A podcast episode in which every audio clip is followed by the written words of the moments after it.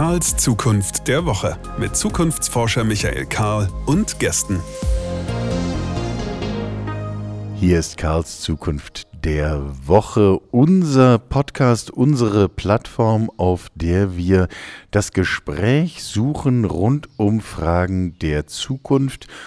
A, wie sie wird, B, wie wir sie wollen und C, und das ist das Wichtigste, wie wir sie gestalten. Dies ist insofern eine besondere Folge, als dass ich mich gerade gemeinsam mit den Gästen dieser Ausgabe des Podcasts überhaupt gar nicht in der Nähe meines Studios und unseres Büros befinde. Wir sind in den portugiesischen Bergen. Hier haben wir uns mit einer Gruppe sehr inspirierter Menschen zurückgezogen, um in einem Future Camp eine Woche lang über die Zukunft von Arbeit nachzudenken. Ein nun, wie soll man sagen, komplexes Thema. Wir sind noch dabei, das Thema überhaupt auszurollen und zu verstehen, welche unterschiedlichen Ebenen spielen hier eigentlich eine Rolle. Erste durchaus kontroverse Themen haben wir allerdings schon gefunden und deswegen sind zwei aus der Gruppe so mutig, so wagemutig, todesmutig, sich direkt im Erkenntnisprozess, im Diskussionsprozess ähm, in diesen Podcast zu begeben und wir wollen ein, zwei Themen aufgreifen und wer das jetzt hört, hat die Überschrift dieses Podcasts ohnehin gelesen und weiß, es geht um so etwas wie den Fachkräftemangel und die Frage, ob es ihn überhaupt gibt. Aber der Reihe nach, wer sitzt hier im Gespräch? Das ist zum einen Sven. Hallo Sven. Hallo. Sven Damm ist Kopf und Gründer von Brains Work. Ich sage immer falscherweise Brains Works, aber es ist nicht korrekt, sondern Brains Work. Sitzt in Frankfurt und beschäftigt sich in allen möglichen Kontexten mit Fragen von Zukunft, von Arbeit, Überraschung, ähm, von Menschen in Unternehmen und wie man sie dazu bringen kann, etwas Neues zu wollen und dann auch zu tun. Er gehört zu den Menschen, die den größten Impuls haben, die ich kenne, immer Dinge dann auch machen zu wollen. Dazu kommt Olli. Olli Vogt. Wie soll ich jetzt sagen? Nein, du musst es einfach selber sagen. Erklär mal kurz, was du jetzt eigentlich genau machst. Also ich äh, arbeite in People and Culture. Man würde heute vielleicht noch sagen HR. Ich mache alles, was spannend ist. Also ich mache kein Payroll und kein Vertragsrecht. Ähm, offiziell, wenn man gucken würde, wäre es äh, People Analytics und Workforce Management. Ähm, aber wie gesagt, alles, was spannend ist. Und das machst du in klassischen traditionellen Großkonzernen oder Startups oder in welcher Welt bist du zu Hause? Ähm, ich glaube, in zwei Welten. Zum einen in einem klassischen Unternehmen, ich würde nicht sagen Großkonzern, wir sind so 5.000, 6.000 Mitarbeiter, gerade gemerged, ein bisschen größer. Ähm, kurz davor vielleicht Großkonzern zu sein und parallel so ein bisschen ähm, freiberuflich ähm, Startups noch beraten. Ähm, so beide Welten, aber doch eher Konzernstrukturen. Nun sitze ich jetzt hier zwei Menschen gegenüber, die wahrscheinlich jede Woche Leute treffen, die sich darüber beschweren, ich kriege keine Mitarbeiter, mir fehlen die Fachkräfte, ich habe hier Stellen unbesetzt und es ist unfassbar teuer, sie irgendwie zu besetzen. Wir haben dieses Thema Fachkräftemangel und das hindert Unternehmen am Wachstum, das hindert Unternehmen an ordentlicher äh, Wirtschaftlichkeit. Jetzt haben wir das heute diskutiert und die These in den Raum gestellt, eigentlich ist das Fake. Es gibt gar keinen Fachkräftemangel. Wie können wir das begründen? Ähm, ich würde es jetzt mal, ich bin eigentlich, komme ich aus, als Ingenieur aus einer ganz anderen Richtung und würde es jetzt einfach mit Zahlen anfangen zu begründen. Ne? Fachkräftemangel würde ja voraussetzen, dass wir weniger Menschen auf diesem Planeten haben, und ich weiß, das ist jetzt sehr groß gedacht, als wir offene Stellen haben. Und selbst in Deutschland könnte man sagen, haben wir wirklich mehr offene Stellen als Menschen, die in Deutschland leben und würde das erstmal bezweifeln. Ähm, das heißt, rein mathematisch gesehen kann es keinen Fachkräftemangel geben. Woher er dann doch kommt in der subjektiven Wahrnehmung, ich glaube, da reden wir gleich noch ein bisschen drüber, aber ich würde mal damit anfangen und sagen, wir haben eigentlich genug Menschen in diesem Land, auf diesem Kontinent oder auf der Welt, die offene Stellen bedienen können. Sven, wie oft triffst du Menschen, die sich über den Fachkräftemangel beschweren? Hm, ich glaube, fast täglich treffe ich Menschen, die sich darüber beschweren ähm, und die mich mit ganz großen Augen anschauen, wenn ich sage, ich glaube nicht an das Thema Fachkräftemangel. Wir haben ganz, ganz andere Probleme, ganz, ganz andere Ursachen in Deutschland, dass wir nicht ausreichend Mitarbeiter in der ausreichenden Qualifizierung zur Arbeit bringen. Ähm, und das zeigt sich am Ende am, am, Mangel an Mitarbeitern, die wir haben, um die Arbeit zu erledigen. Aber es ist definitiv, also Fachkräftemangel ist das, der Outcome, aber nicht die Ursache ich treffe diese Leute auch, vielleicht nicht täglich, aber ich treffe sie jede Woche, die mir genau diese, diese Erfahrung berichten. Ich höre da immer eine gewisse Hilflosigkeit mitschwingen. Wir sind hier als Unternehmen in einer Situation, die uns keinen Spaß bereitet, die uns Schmerzen zufügt und die wir nicht ändern können. Das scheint mir immer wieder der kleinste gemeinsame Nenner zu sein. Und so wie unsere Diskussion heute auf dem Future Camp war, müssen wir das revidieren und sagen, diese Hilflosigkeit ist vielleicht eine wahrgenommene, aber doch keine tatsächliche. Ähm, Olli, willst du das mal ein bisschen ausführen? Ja, also ich glaube, ich glaube, ähm, Sven hat schon einen richtigen Satz gesagt. Erstmal, wir haben einen Mangel an Personal in vielen Unternehmen. Ne? Und dann kommt der Schruf nach Fachkräftemangel. Ähm, ich glaube, es sind aber zwei andere Gründe oder zwei Dinge, die wichtig sind. Nämlich einmal ist die Frage, die Personen, die es gibt, bin ich attraktiv genug für diese Personen? Da können wir auch gleich nochmal tief reingehen, was das bedeutet. Aber ja, kann ich den Personen etwas anbieten, damit sie zu mir kommen? Das wäre dann der, der, das andere Schlagwort War for Talent. Den gibt es durchaus. Den muss ich gewinnen, damit das Talent zu mir kommt. Ja. Das andere, der zweite Aspekt oder die zweite Dimension ist der Pool an Kandidaten. Ne? Wenn ich, ich mache das mehr plakativ, wenn ich in der Lüneburger Heide sitze, suche jemanden mit Dialekt, ja, der mindestens 40 ist, männlich ist ja, und 15 Jahre lang den Job gemacht hat, dann ist mein Kandidatenpool so klein, dass ich den War for Talent fast gar nicht mehr gewinnen kann, weil es gibt vielleicht nur zwei. Das heißt, ähm, neben dem War for Talent ist die zweite Dimension, ich muss den Talentpool groß genug gestalten, damit jemand da ist, für den ich den War for Talent gewinnen kann. Sven, wie schätzt du das ein? Ich, ich sehe das ähm, ganz ähnlich wie Olli.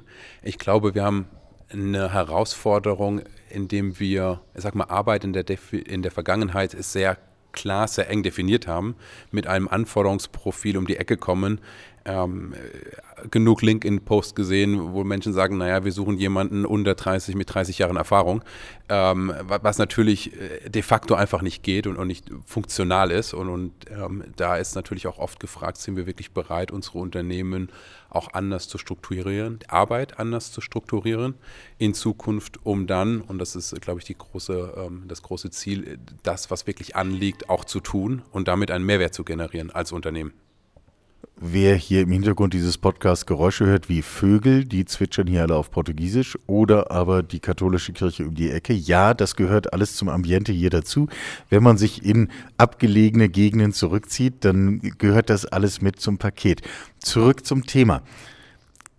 Es gibt doch aber diesen demografischen Wandel und ich werde auch nicht müde zu betonen, es ist kein harmloser Wandel, so wie der Klimawandel kein harmloser Wandel ist, sondern wir haben es mit einer echten Krise zu tun, die die Verhältnisse in Unternehmen, auf dem Arbeitsmarkt, in der Gesellschaft umkrempeln wird. Stellen wir das jetzt in Abrede? Das Spannende an den ganzen Krisen, die wir haben, ist ja tatsächlich, dass wir auf der einen Seite eine Fachkräftemangel, Krise um Fachkräfte haben.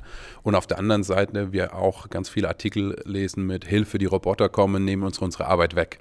Also irgendwo kann, also eine der beiden Perspektiven kann einfach nicht stimmen, weil ansonsten geht, geht die Summe nicht auf. Ja, kann nicht sein, dass ich auf der einen Seite keine Mitarbeiter habe, auf der anderen Seite nehmen die Roboter uns alle Arbeit weg, ja. Und, und irgendwo, also ja, irgendwas stimmt da nicht in, in unserer Wahrnehmung und, und auch in, in dem, wie wir, ähm, wie wir Zukunft gestalten und gestalten wollen in Unternehmen. Und ich, ich persönlich glaube, ähm, dass Deutschland, ich meine, wir reden auch viel über Digitalisierung, im Thema Digitalisierung äh, den Zug schon fast wieder verpasst hat, ja, und auch die Corona-Chancen mit den aktuellen Diskussionen nicht wirklich nutzt.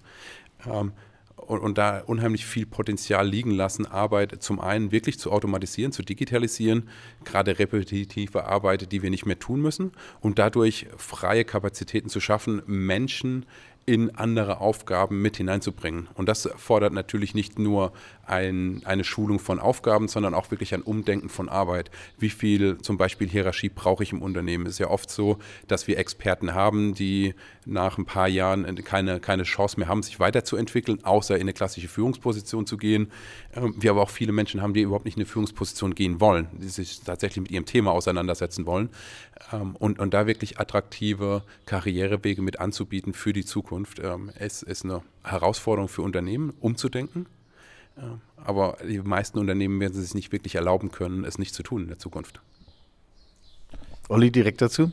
Ich, ich, glaube, ich komme wieder zurück auf die Zahlen. Und äh, Sven hat das eben ja auch schon mal angedeutet. Ähm, wir haben auf der einen Seite Leute, die ihren Job verlieren werden, ja, und nicht aufgrund ihrer eigenen Leistung, sondern auf dem Grund, dass dieser Job einfach obsolet sein wird, aufgrund der Digitalisierung oder Automatisierung. Ähm, und auf der anderen Seite haben wir, haben wir einen Mangel. Und ich denke, ähm, hier muss das Unternehmen den, den Talentpool anders da gestalten. Ich kann natürlich irgendwie das Ganze über Zuzug machen, was wir so oder so brauchen. Wir, wir sagen immer, wir müssen ein Einwanderungsland werden. Wer sich die letzten ich bin jetzt noch nicht, nicht 60 Jahre auf der Welt, ja, aber wer sich die letzten, auf jeden Fall mal 40 Jahre anguckt, da waren wir auf jeden Fall ein Einwanderungsland. Das werden wir bleiben müssen. Daneben müssen wir aber auch schauen, wie wir unsere internen Ressourcen anders da gestalten. Ja. Und ich, ähm, wir können es mal ganz plakativ machen. Ich kann mir zwei Achsen bilden. Ich kann auf die X-Achse eintragen, die Skills, die ich heute habe, und auf die Y-Achse, die, die ich brauche und den aktuellen Gap plus den zukünftigen Gap auf die Y-Achse tragen. Und dann müsste ich eigentlich immer einen Pfad haben innerhalb meines Unternehmens, wie ich jemanden auf der X-Achse zur Y-Achse bekomme. Wenn jemand Skill A hat und ich brauche Skill B, wie kriege ich ihn von Skill A nach Skill B intern, wenn ich ihn am Markt nicht kaufen kann?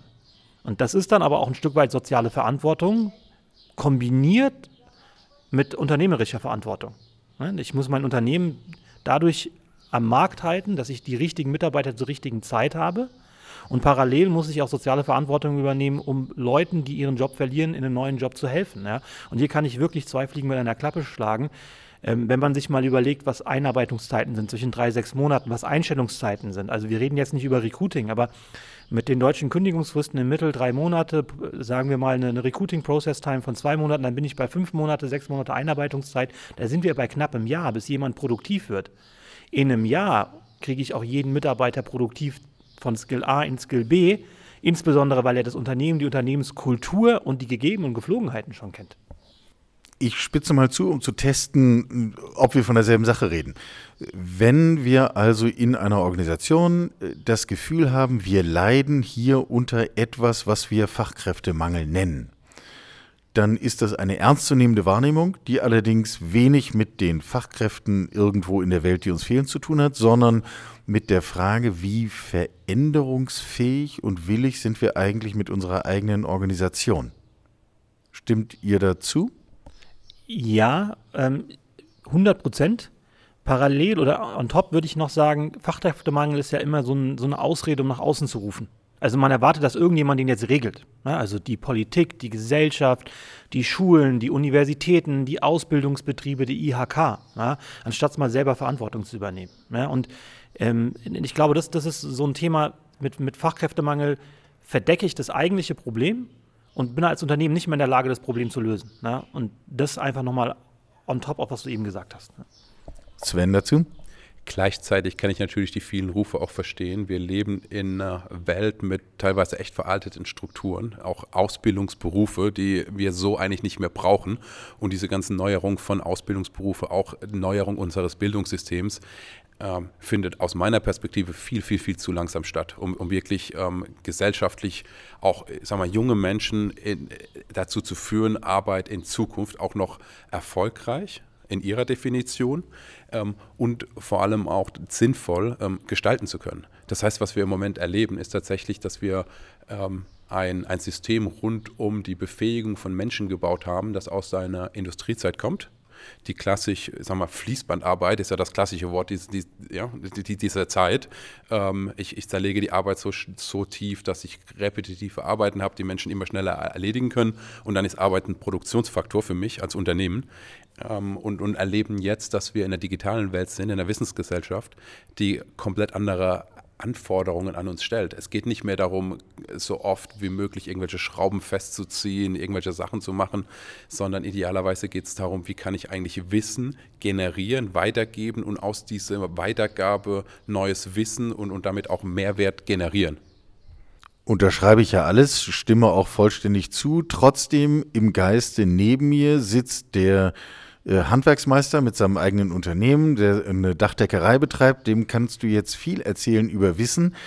Dem fehlen einfach fünf routinierte Dachdeckergesellen, die er auf die Baustellen seiner Umgegend schicken kann, äh, um irgendwie die Arbeit zu verrichten, die da nicht angenommen werden kann, weil er eben diese Leute nicht hat. Also brechen wir es doch mal darauf runter. Wo nimmt der jetzt seine fünf Dachdecker her? Ich meine, wir können wieder auf beide Dimensionen in das konkrete Beispiel gehen. Wir können uns die, die, die Dimension angucken, die wir uns gerade angeguckt haben mit dem Kandidatenpool. Also ähm, fange ich in den Schulen an und hole mir Leute mit, mit, mit, jüngere Leute, die bei mir Praktikum machen, bezahle ich vielleicht das Praktikum, fange ich an, Nebenjobs anzubieten, bilde ich die parallel aus, ja. Ähm, übernehme vielleicht auch bestimmte Aufgaben in der Schule nicht mehr so wahrgenommen werden können aus bestimmten Gründen. Wir reden ja heute hier nicht über unser Bildungssystem. Ja? Ähm, das heißt, es gibt ja Möglichkeiten, auch hier den Kandidatenpool breiter zu gestalten. Schaue ich mir Leute an, die etwas älter sind, die, die, die eine zweite, dritte, vierte Chance suchen, schaue ich mir Leute an, die länger aus dem Berufsleben raus sind, die aber ähnliche Berufe schon mal gemacht haben oder was ganz anderes. Also die Frage ist, wie breit gehe ich in diesem Pool? Das kann man auch mit den Lokalitäten bestimmen. Ist es heute wichtig, dass ich als Dachdecker vielleicht der deutschen Sprache mächtig sein muss, weil ich in einem kleinen Ort bin, wo ich das unterschreiben würde? Oder bin ich in Frankfurt äh, Dachdecker, wo ich sagen muss, naja, also da brauche ich der deutschen Sprache nicht unbedingt mächtig zu sein. Gehe ich vielleicht also in, wir sind hier in Portugal, in, in südeuropäische Staaten, die von der Wirtschaftskrise gebeutelt wurden, von Corona gebeutelt wurden und finde hier Expertise. Also wurde ja zum Beispiel im Erziehungsberufen durchaus erfolgreich gemacht, mit Spanien und Portugal ähm, Erzieherinnen nach Deutschland zu holen. Ne? Das heißt, ich kann mir also diese Seite angucken ja, und kann sagen, okay, wie mache ich den Kandidatenpool groß genug? Ja? Um am Ende genug Leute zu finden. Ja. Wir haben jetzt gar nicht über, über den War for Talent Gewinnen gesprochen, vielleicht nochmal ein zweites Thema, was wir bestimmt in, in, den, in, in der Diskussion auch gleich nochmal angehen. Ähm, ich würde hier eine Pause machen, um Sven auch nochmal die Möglichkeit zu geben, aber natürlich haben wir hier ganz konkrete Beispiele und Möglichkeiten, wie eben schon erwähnt, um den Kandidatenpool, denke ich, groß genug zu machen, um auch hier. Also ganz handfestes Learning, Kandidatenpool groß machen und dabei nicht an den üblichen Grenzen des Denkens aufhören. Trotzdem, Sven, du hast eben die große Rede zum Thema Wissensgesellschaft tritt an die Stelle der Industriegesellschaft gehalten. Was sagst du genau diesem neben mir sitzenden Dachdeckermeister? Also die große, die große Herausforderung, jetzt mal neben dem Pool größer zu machen, glaube ich auch, ist Menschen an die Arbeit heranzuführen. Weil ich glaube, wir haben schon ausreichend Menschen, die, die diesen Job gerne machen würden. Da gibt es mittlerweile, jetzt bin ich wieder bei Wissensgesellschaft, auch genug digitale Tools, die zum Beispiel in Ausbildung begleiten können. Also wenn ich mir Ausbildung in der Vergangenheit angeschaut habe, mit Excel-Tools drei Azubis irgendwie durch die Lehrpläne zu führen und keiner weiß so recht, wo die gerade stehen mit ihren Berichtswesen, ja, versus es gibt mittlerweile, ich habe zumindest zuletzt ein tolles Startup kennengelernt, die wirklich die Ausbildung in den drei Jahren begleitet, schaut, was muss ich eigentlich zu welcher Stufe lernen, ähm, was ist so diese Wissensnacke, die ich mit reinnehme. Ähm, und was muss ich dann auch sowohl theoretisch als auch praktisch können. Nicht nur, damit ich die Ausbildung verstehe und abschließen kann, sondern wirklich auch, damit ich den Job danach gut machen kann. Und ähm, das sind mittlerweile auch ganz andere Möglichkeiten, Menschen an so einen Job heranzuführen, die ich habe als Unternehmen, die teilweise gar nicht mal so viel Mehraufwand sind, aber nicht wirklich bekannt sind. Ähm, und ja, ich kann manchmal auch ein Gespräch mit dem einen oder anderen Experten empfehlen, der die eine oder andere Richtung weisen kann. Gerade wenn ich, ist gar nicht, also relativ egal, ob es ein großes oder ein kleines Unternehmen ist. In letzter Konsequenz geht es ja immer darum zu sagen, okay, wo ist eigentlich mein Bedarf? Wie groß ist mein Bedarf? Was kann ich intern decken? Wo kann ich Menschen auch noch intern dazu gewinnen? Ähm, und wo hilft es vielleicht auch vorübergehend für Projekte, ähm, externe Fachkräfte mit dazuzunehmen. Da gibt es ja auch unterschiedliche Spielarten, wie ich das Ganze machen kann und das dann sehr projektbezogen machen. Und das ist ja auch nochmal ein Wandel, den wir sehen werden von ich sage mal, weiß nicht, was im Moment die Quote ist, aber ich vermute mal 90 Prozent, 80, 90 Prozent unserer Arbeitnehmer sind heute festangestellten Unternehmen.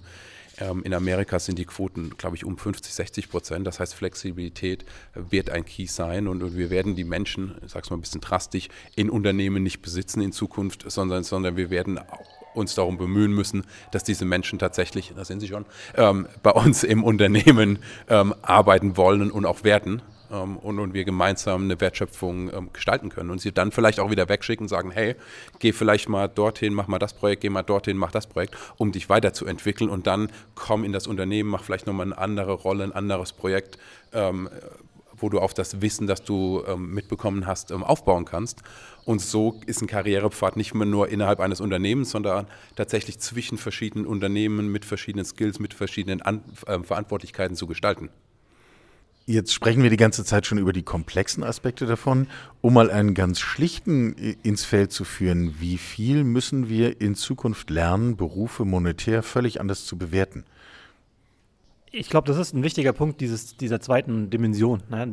wie ich diesen War for Talent gewinne am Ende leben wir ja nicht in einem, in einem luftleeren Raum, wo ich mir überlege, was jemand interessant findet oder wofür jemand bereit ist, seine, seine Arbeitskraft und Zeit zu investieren, sondern ich muss mir, ich muss schauen, was das Angebot oder was das Angebot mir gibt. Ne? Das heißt, wenn ich mir Mitarbeiter angucke oder zukünftige Mitarbeiter, was ist denen heute wichtig? Und da ist natürlich viel Individualität drin, weil man ehrlicherweise sagen muss, verschiedene Generationen und verschiedene soziokulturelle Hintergründe oder auch äh, andere Hintergründe haben natürlich anderen, anderen Bedarf. Ja?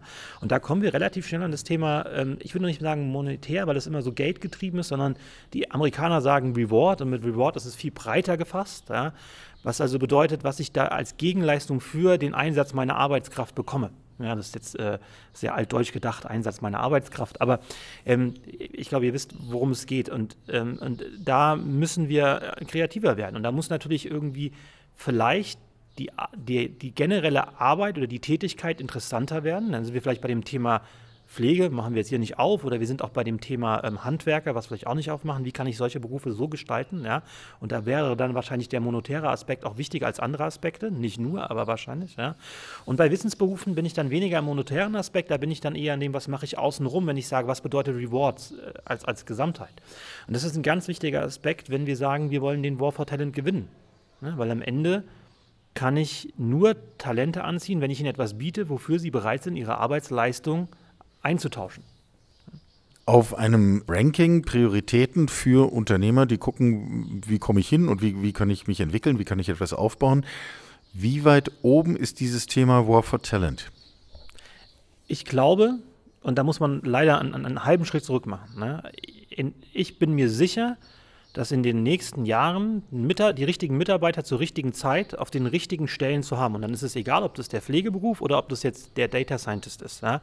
ähm, der entscheidende Faktor sein wird, um als Unternehmen zu überleben.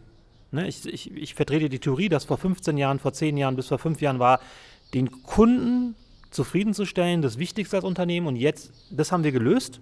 Manche besser, manche schlechter, aber generell haben wir es gelöst. Auch mit ganz viel Technologie, mit ganz viel Wissen, mit ganz viel Elan, mit ganz viel intelligenten Leuten. Und jetzt müssen wir die gleichen Aufwand betreiben für den, für den Mitarbeiter. Das heißt, ein Mitarbeiter zur richtigen Zeitpunkt mit dem richtigen Skill auf dem richtigen Projekt zu haben, ist eine der Schlüssel, Qualifikation wäre der falsche Begriff, aber ist der Schlüssel zum Erfolg für Unternehmen. Und wenn das stimmt, dann ist der War for Talent zu gewinnen, sollte mit die höchste Priorität im Unternehmen sein. Nach vorhandene Mitarbeiter halten. Weil ich kann ja irgendwie zehn einstellen und zehn verlieren und dann bin ich bei plus minus null. Das heißt, die höchste Priorität ist Fairness im Unternehmen bereitzustellen, dass der Turnover so gering wie möglich ist und dann die zweite Priorität, den War for Talent zu gewinnen. Nochmal unter der Prämisse, dass wenn ich die Mitarbeiter nicht habe, mein Unternehmen nicht mehr existieren kann. Wie ist deine Einschätzung dazu, Sven, was die Priorität dieses Themas angeht?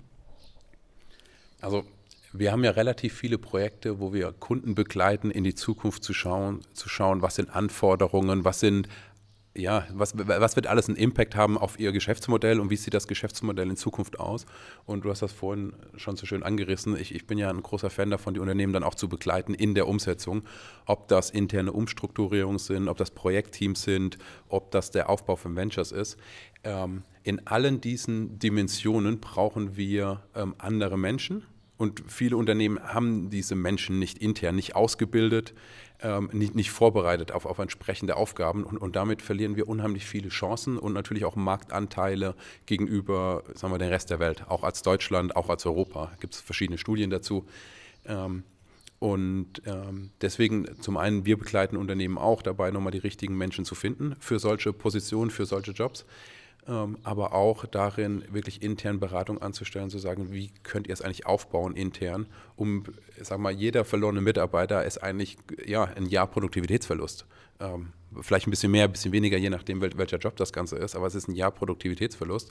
Und ich selbst bin, bin Unternehmer, wir haben mittlerweile ungefähr 10, 12 Mitarbeiter. Jeder einzelne Mitarbeiter, der nicht da ist, der tut richtig weh. Um, umso wichtiger ist es wirklich auch immer wieder in Dialog zu sein mit den Mitarbeitern, sich Zeit zu nehmen ähm, und auch die Mitarbeiter zu fordern und zu fördern. Und das ist etwas, was wir zum Teil auch in der Vergangenheit verlernt haben. Ähm, wir sind ganz froh, wenn wir Mitarbeiter auf eine Stelle setzen, die die Aufgabe erfüllen und wir nichts von ihnen hören. Ähm, viel zu oft erlebt, auch im eigenen Berufsleben. Ähm, und, und da denke ich mir, warum eigentlich? Also wenn wir Menschen in der Schule schon dazu erziehen, einfach nur zuzuhören und ein Lehrer springt da vorne rum in der Berufsausbildung, die, die nicht wirklich vorbereiten auf den Job und dann, wenn sie im Job sind, sie gerade so weit anlernen, dass sie, äh, sagen wir mal, kein, kein Störfaktor im Unternehmen sind, äh, haben wir alles verkehrt gemacht. Und das muss uns sowohl als Gesellschaft, als, aber auch als Unternehmen sehr, sehr bewusst sein, wenn wir die Zukunft gemeinsam gestalten wollen. Olli, ich würde gerne nochmal deine These aufgreifen, dass das Verstehen der Mitarbeiterinnen und Mitarbeiter zur zentralen Aufgabe wird. wenn wir übertragen, was wir mit Kunden und Kundinnen gemacht haben, dann haben wir ja vor allem unglaublich viele Daten gesammelt und gelernt, diese zu interpretieren, daraus zu lernen. Ist das jetzt das, was uns bevorsteht mit Blick auf die eigene Organisation? Äh, ja, und äh, das ist ja, also ich, ich, leider sieht man mich jetzt nicht. Ich grinse bei dem Thema, weil es ist ja auch so einfach. Weil du hast es eben gesagt, wir haben ja Jahrzehnte oder mindestens zehn Jahre in super intelligente Technologie investiert, um das mal so zu beschreiben, um den Kunden nicht nur gläsern, sondern auch zufrieden zu machen. Und wir haben immer Angst vor diesem, gerade in Deutschland, vor diesem gläsernen Begriff, aber Gläsern oder Transparenz bietet dir ja die Möglichkeit, optimal zu reagieren. Wenn ich meinen Lebenspartner verstehe, dann weiß ich, was ihm wichtig ist. Wenn ich meinen Mitarbeiter verstehe und weiß, was ihm wichtig ist, kann ich ihm das ideale Umfeld bieten. Deswegen ist Gläsern sein oder Transparenz ja nichts Negatives. Ja? Und das Schöne ist nochmal, wir haben ja all diese Tools an der Hand. Ja? Und ich finde das immer ganz interessant, wenn man sich mit, mit, mit Personalabteilungen unterhält. Und mal ein, ein ganz praktisches Beispiel ist, ähm, dass man quasi viele einfach nur einmal im Jahr mit dem Mitarbeiter interagieren. Und zwar einmal bei jährlichen Mitarbeiterbefragungen, die auch nur einmal im Jahr stattfinden, die dann ja nur ein Temperaturcheck der letzten zwei Wochen oder zwei Monate sind. Ja.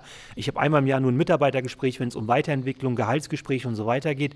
Das heißt, welches Unternehmen hätte denn überlebt, wenn es den Kunden einmal im Jahr fragt, ob es zufrieden ist? Ja, inzwischen wurden, jeden Monat kauft er sieben Produkte, aber einmal im Jahr frage ich ihn, ob er zufrieden ist, ob die Preise passen, ob der Service okay ist, ob er, ja, würde nicht funktionieren. Und hier, um es sehr praktikabel zu machen, mit die, jeder Interaktion, die ich als Unternehmen mit dem Mitarbeiter habe, sollte ein, sollte einem Follow-up folgen. Ja, machen wir nochmal ganz, brechen wir es ganz weit runter. Wenn ich einen Mitarbeiter habe, der befördert wird in einer Gruppe von sechs Leuten, dann sollte ich alle anderen sechs Leute nach der Beförderung auch mal besprechen. Ja, weil die, die, fühlen sich jetzt übergangen, die fühlen sich vielleicht nicht fair behandelt, vielleicht verstehen sie es nicht. Ja? Das heißt, es ist eine ganz einfache Lösung, um schon gar nicht Turnover um 5% reduzieren. Jetzt könnten wir die Folge auf 10 Stunden ausdehnen und könnten diese ganzen Dinge weiter runterbrechen.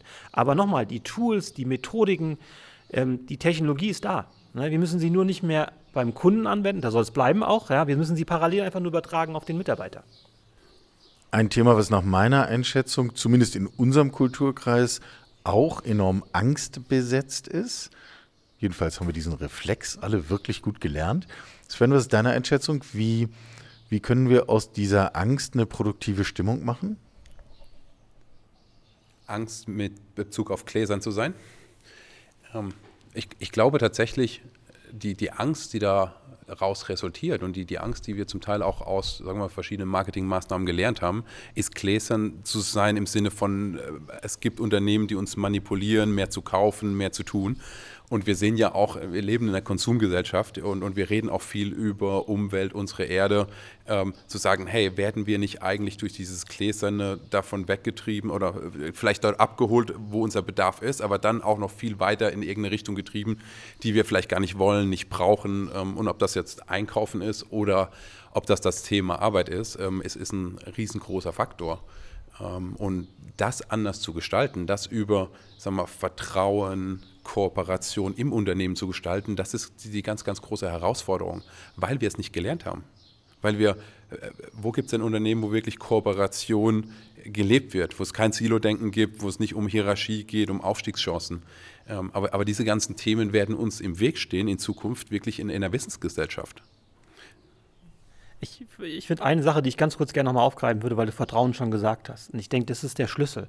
Ähm, ich schmeiße hier nochmal einfach was in den Raum rein, wo man wahrscheinlich sieben andere Folgen noch füllen könnte. Und zwar ist es die, die Situation, wir sind gewohnt, viel anonym zu machen, weil wir denken, Anonymität gibt uns Sicherheit, weil wir nicht mehr transparent sind. Ja? Es gibt uns aber auch das Problem, dass wir halt Personen nicht mehr über ihre Karriere folgen können.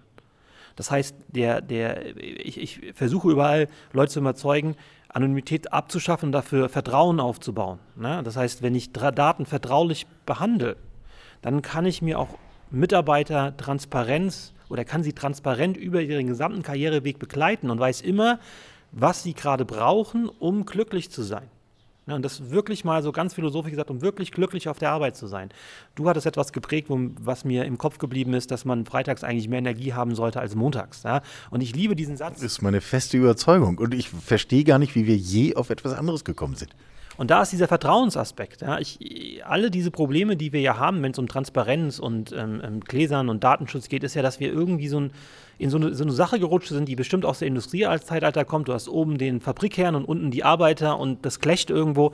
Wir, wir, Unternehmen müssen anfangen, Vertrauen aufzubauen. Und deswegen sage ich, damit könnte man weitere Folgen ohne Ende füllen, weil Vertrauen der Key ist, um, um Daten zu erheben, die ich brauche, um, und jetzt schlagen wir die ganz große Brücke, um den War for Talent mit meinen vorhandenen Mitarbeitern zu gewinnen, also dass sie bleiben, dass sich der Turnover niedrig ist, ja, dass ich sie wie Kunden behandeln kann und um Mitarbeiter anzulocken.